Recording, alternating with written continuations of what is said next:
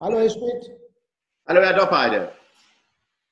Heute möchte ich mal beginnen, weil unser Thema ist Offenheit und deswegen meine Frage, ob Sie offen sind, dass ich zum ersten Mal in der 20. Folge mit der startenden Frage beginne. Ich bin sehr offen, Herr Schmidt. Fragen Sie mich alles, was Sie wollen. Gut, dann mache ich eine offene Fragestellung. Was ist denn Ihr erster Gedanke, wenn wir über Offenheit heute sprechen? Offenheit. Äh, eins meiner Lieblingsworte, weil für mich ist das die Voraussetzung, um überhaupt Kontakt mit der Welt aufzunehmen. Wissen Sie, wenn ich verschlossener Mensch bin, äh, kommt nichts an mich ran und aus mir selbst dringt auch nichts nach außen durch. Das hört sich sehr gut an, ja. Also, ich finde das Thema aus dem Grunde ganz interessant, weil ich äh, eigentlich der Meinung bin, dass es viele Bestrebungen in der Gesellschaft gibt und auch in der Wirtschaft, wo wir gar nicht so auf Offenheit treffen. Ähm, nehmen Sie mal so ein Wort wie Fokussierung. Ja, äh, Lieblingswort aller Manager ist ja mal klar, und zwar die letzten Jahrzehnte. Äh, lasst euch nicht ablenken. Wir haben zwar zehn Prio 1 Themen hier, aber wir müssen uns fokussieren. Äh, da fing das Problem schon an, Herr Schmidt. Ja, die, die Erfahrung haben wir alle gemacht. Da ist natürlich, äh, äh, Fokussierung ist ja ein Modewort. Ähm, ich denke mal, ähm, das ist das Wort, sagen wir mal, in der Phase des Wiederaufbaus, wo man auch improvisieren musste, da gab es, glaube ich, das Wort Fokussierung nicht, war noch nicht erfunden oder es war vergessen. Ja, und für mich ist Fokussierung, wir wissen ja, wo es hinkommt. Ne? Also du blendest alles andere aus und wie im Mikroskop guckst du dir nur das eine wichtige Thema an, du lässt dich durch nichts ablenken. Ja, das Problem ist aber auch, du kriegst nicht mit, was drumherum läuft. Du bist ja wie in einem Tunnel und möglicherweise verändert sich die Welt links und rechts um dich herum und das kriegst du aber nicht mit und plötzlich bist du auf dem falschen Weg und kommst da nicht mehr runter. Ja, die Erfahrung habe ich auch. Ich habe mal den Spruch geprägt, ich hoffe, Sie finden den witzig ich kenne Manager, bei denen sind Scheuklappen wie Weitwinkelobjektive. also äh, damit sind wir nah, glaube ich, an dem Thema Erfahrung, äh, was auch ein bisschen aus meiner Sicht ein Antiwort zum Thema Offenheit ist, äh, weil man es ja schon mal gelernt hat und weiß, wie es besser geht.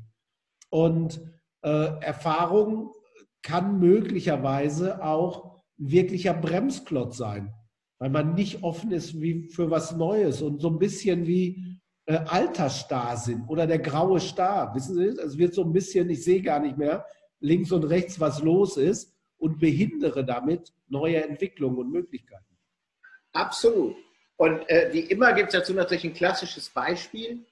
Also die schlimmsten Menschen auf der Welt waren für Heraklit die Vielwisser. äh, finde ich auch interessant. Wissen Sie, es gibt die Menschen, die, äh, bevor sie in die Zaubershow zu David Copperfield gehen, gucken, wie der Trick wirklich geht im Internet. Und berauben sich aber aller Aufregung, aller Faszination, aller Emotion, weil in dem Moment, wo ich was weiß, ist es natürlich ganz schwer, sich auf die Situation einzulassen oder überhaupt was Neues zu lernen. Genau. Also ich, ich glaube, dass Erfahrung genau kein positives Wort ist, sondern dass man das genauso umdrehen kann, wie Sie das schon angedeutet haben. Und dass die, das Stützen auf Erfahrung in unserer Gesellschaft durchaus auch ein Problem ist. Total. Also der ehemalige Evonik-Chef oder vorher äh, RAG-Chef äh, Werner Müller, der ja wirklich ein toller, schlauer Mensch war, hat mal gesagt äh, zu mir, Doppbeide, der sicherste Weg, dein Unternehmen in den Untergang zu führen, ist 20 Jahre Erfolg. Dann denkst du nämlich, du hast die Weisheit mit Löffeln gefressen, weißt genau, wie es geht. Äh, und das ist äh, der Anfang vom Ende. Und ich glaube, das ist wahr. Äh, wir merken, äh, dass es heute ein neues, interessantes Wort gibt. Das heißt wieder to unlearn. Bevor man überhaupt mit neuen Themen um die Ecke kommen kann, muss man überhaupt erstmal gucken, dass die vernetzten Gehirnwindungen sich wieder entnetzen, damit sie wieder aufnahmefähig sind für was Neues. Also das habe ich noch nicht gehört. Äh, weiß auch nicht, ob das Ent, Entlernen funktioniert, aber wenn das Ergebnis Offenheit wäre, dann wäre das gut. Und eins ist auf jeden Fall mal klar, ich glaube, Offenheit muss man lernen. Und nochmal ein äh, Beispiel aus meiner soliden äh, Philosophie. Ähm, die, die Abkehr vom Mythos, also das, was gesetzt war, die Götter, äh, und das Erkennen der Welt mit physischen Gegebenheiten war die Grundlage der Philosophie. Und die ist entstanden dort, wo ganz viele Strömungen zusammengekommen sind und man neue Erfahrungen machte. So, wir würden an, an den Handelsweg. Ah, oh, das ist interessant. Wissen Sie, was natürlich auch irgendwie mit dem Thema Offenheit, neu, neue Erfahrungen zusammenkommt, ist das Thema Fehler. Was ja ganz interessant ist, eigentlich gibt es einen großen Starrsinn in Köpfen und in Unternehmen, aber alle äh, pflegen äh, den Vorteil von Fehlern und predigen eine Fehlerkultur.